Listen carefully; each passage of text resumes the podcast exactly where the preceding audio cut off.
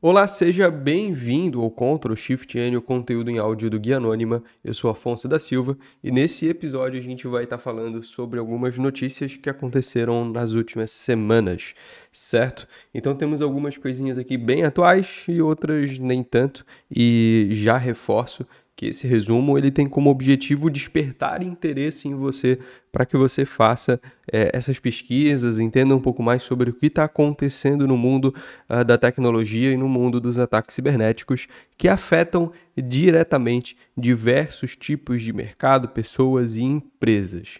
Essas notícias elas foram tiradas principalmente do CISO Advisor, que é um blog especializado em notícias de segurança da informação aqui no Brasil, administrado pelo Paulo. A gente já conversou com ele no Papo de Hacker.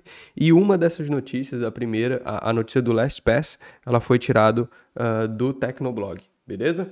Então vamos começar já com ela, né, com a notícia do LastPass. O LastPass, para quem não sabe, é um cofre de senhas. Ele tem como objetivo armazenar e gerar senhas para que você utilize em logins e ele armazena essas senhas de maneira criptografada e mais segura. Essa é a proposta dos cofres de senha. Existem vários, mas a notícia da vez é do LastPass, um dos cofres de senhas mais conhecidos que a gente tem no mercado, e ocorreu no... um novo vazamento de informações do LastPass. Né? Segundo a empresa, não houve o vazamento de senhas, mas em agosto a empresa já tinha sofrido um ataque cibernético e ocorreu ali um roubo, né? um vazamento do código-fonte uh, da plataforma, né? o código-fonte da aplicação.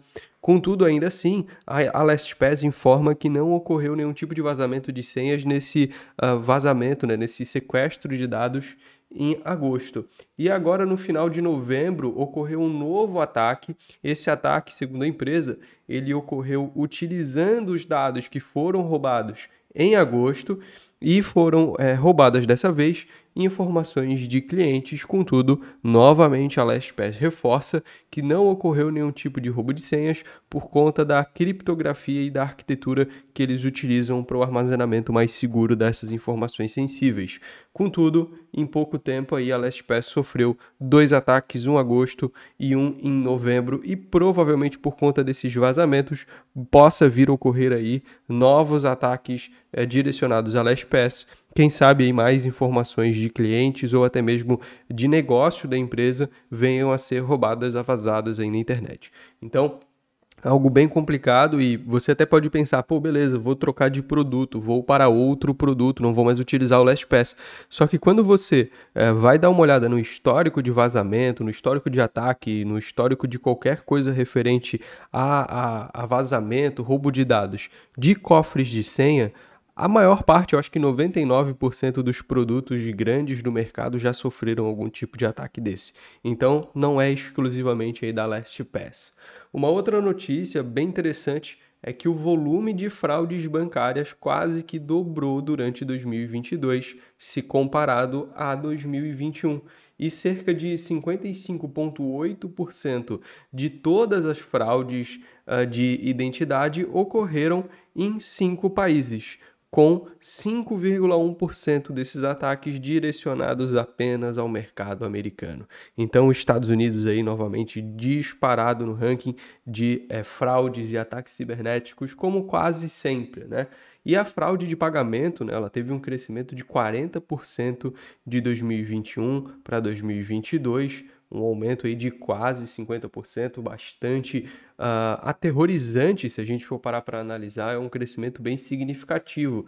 E uma das áreas que mais teve incidência de fraude foi o e-sport, o esporte eletrônico, com uma participação de 2,9% no total dos, dos casos de fraude.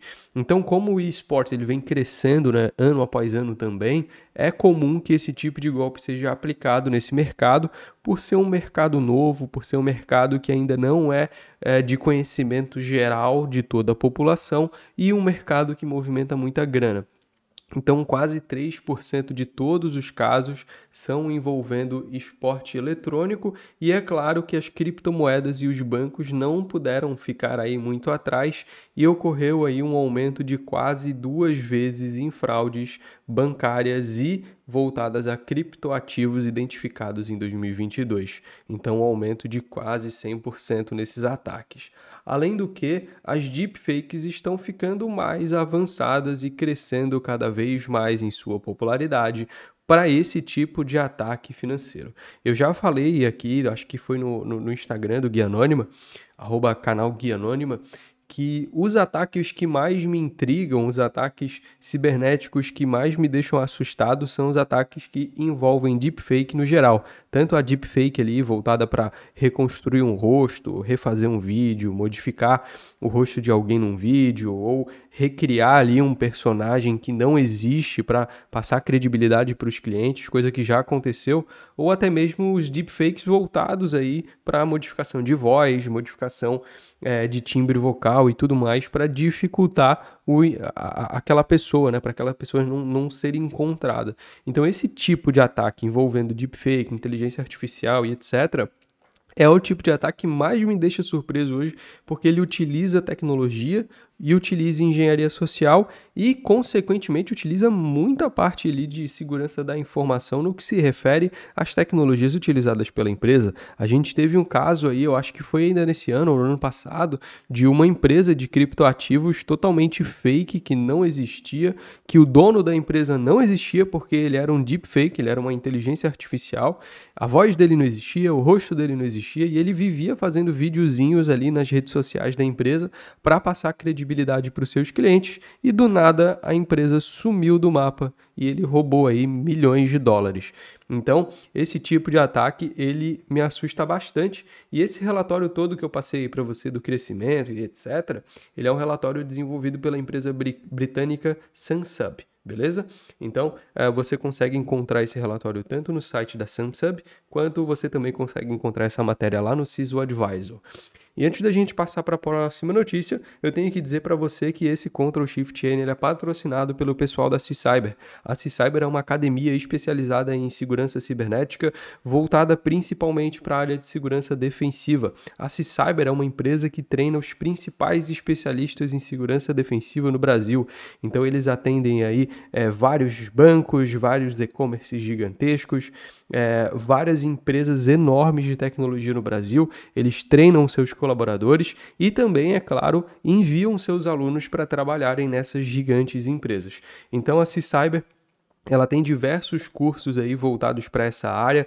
Tem curso lá de desenvolvimento seguro, tem treinamentos voltados para quem quer migrar da área de TI para a área de segurança cibernética, tem treinamento para quem quer iniciar nesse mercado. Então tem bastante coisa interessante lá na C-Cyber. Para você acessar o link, tá aqui no comentário fixado no YouTube. E se você está ouvindo isso daqui por algum agregador de podcast, esse, esse link ele tá aqui na descrição do episódio, tá bom? Então dá uma olhadinha lá na Cyber tem vários treinamentos super interessantes e para o From Wit to Cyber e para o Cyber Security Foundation você pode estar utilizando o cupom Guia Anônima 20 para ganhar 20% de desconto. Lembrando que a C-Cyber possui aí um simulador especializado e realista de ataques cibernéticos, no qual o seu objetivo é evitar, mitigar e resolver os problemas do ataque que está ocorrendo na sua infraestrutura. Então é bastante interessante e bastante prático.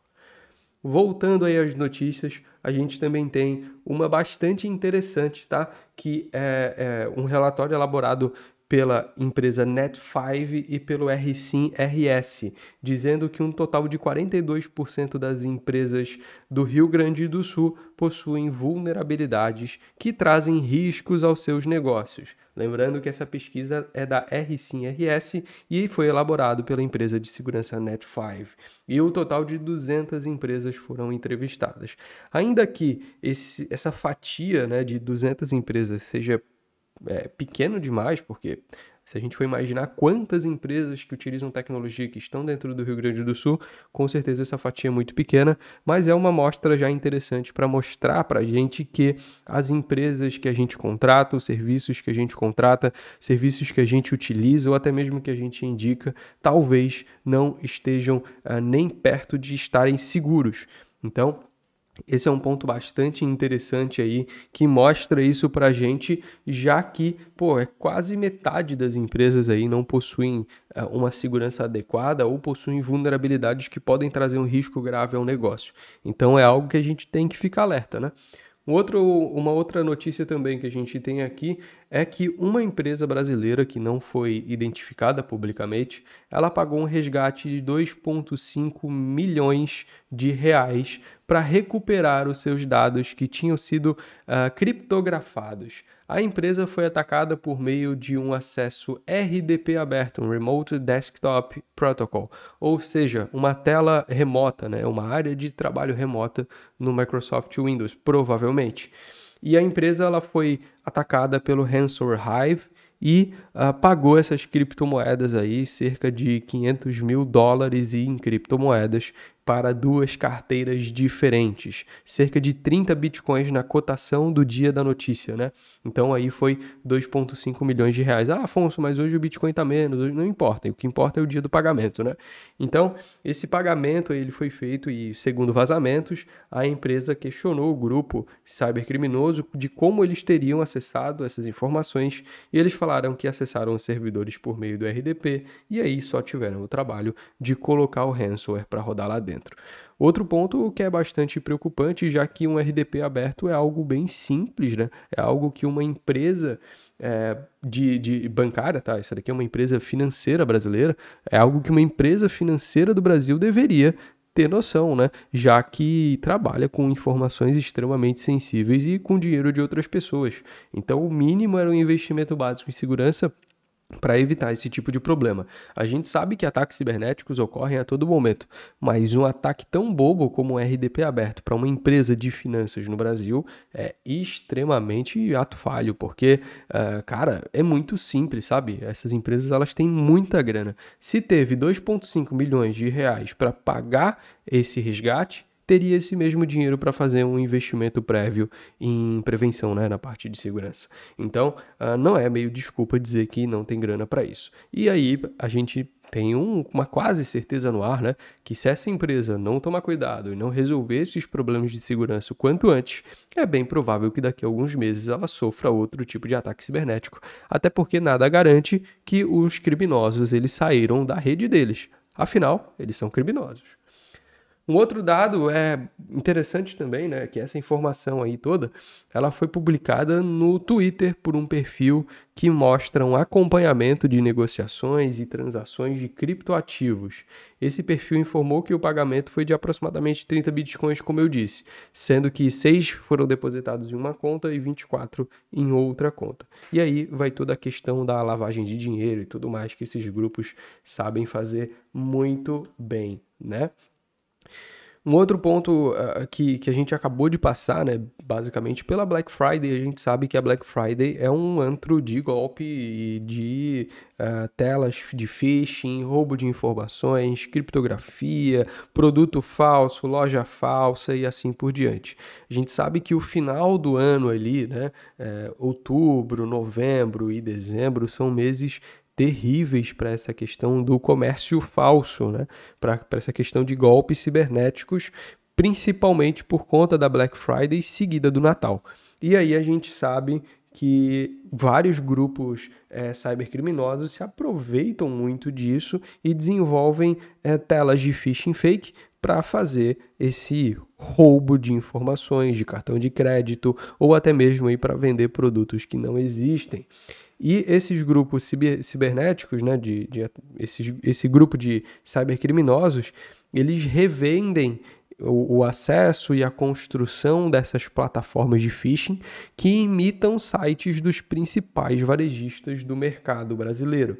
A proximidade né, da Black Friday aumenta esse volume, essa curiosidade, essa, essa venda pelo, pelos phishings, porque aumenta-se o volume de promoções e a curiosidade dos consumidores sobre esses valores que favorecem eles no mercado. E, a, consequentemente, aumentam aí os números de golpe. E segundo é, essa pesquisa da Safe Labs, um braço de desenvolvimento da ISH, é, o, os especialistas avaliam que essas telas de phishing elas são vendidas aí no mercado ilegal por 150 reais a 500 reais, dependendo do nível de sofisticação do desenvolvimento dessa tela fake. Então, a gente sabe que cresce o número de promoções, cresce o número de pessoas comprando no e-commerce e também cresce aí o número de golpes. E é algo que é tradicional, todo ano acontece a mesma coisa. Milhares e milhares de páginas falsas do Magazine Luiza, Americanas, Ponto Frio, Casas Bahia e assim por diante. E, e, e isso faz com que muita gente caia em golpes e perca o seu suado dinheiro. Nada novo no Brasil. Então, basicamente, essas são algumas notícias que eu gostaria de trazer. Novamente, o intuito é fazer com que você pesquise mais sobre o assunto e se interesse mais sobre esse assunto. Espero aí que você tenha é, recebido alguma informação nova se você tem alguma notícia interessante, deixa aqui nos comentários, lembrando que esse episódio ele foi gravado um pouquinho antes dele ser publicado, então pode ser que nesse gap de tempo tenha alguma notícia bombástica nova. E sempre fique atento, porque no final do ano aí para Natal, Ano Novo, o número de ataques cibernéticos ele bomba bastante. Os, os, grupos né, cybercriminosos aproveitam que as empresas estão nesse clima de festa, colocaram a galera para férias e tudo mais, para fazer ataques grandes. Então, todo final do ano a gente tem aí notícias interessantes sobre ataques cibernéticos. E isso não é interessante quando é na empresa que a gente trabalha, né? Então é isso, não se esqueça aí de deixar o like, se inscrever no canal e compartilhar esse Ctrl Shift N no seu grupo de estudos. E não se esqueça de dar uma olhada no link fixado aqui para conhecer mais sobre a C-Cyber, academia especializada em segurança cibernética. Beleza? Então é isso, valeu e até mais.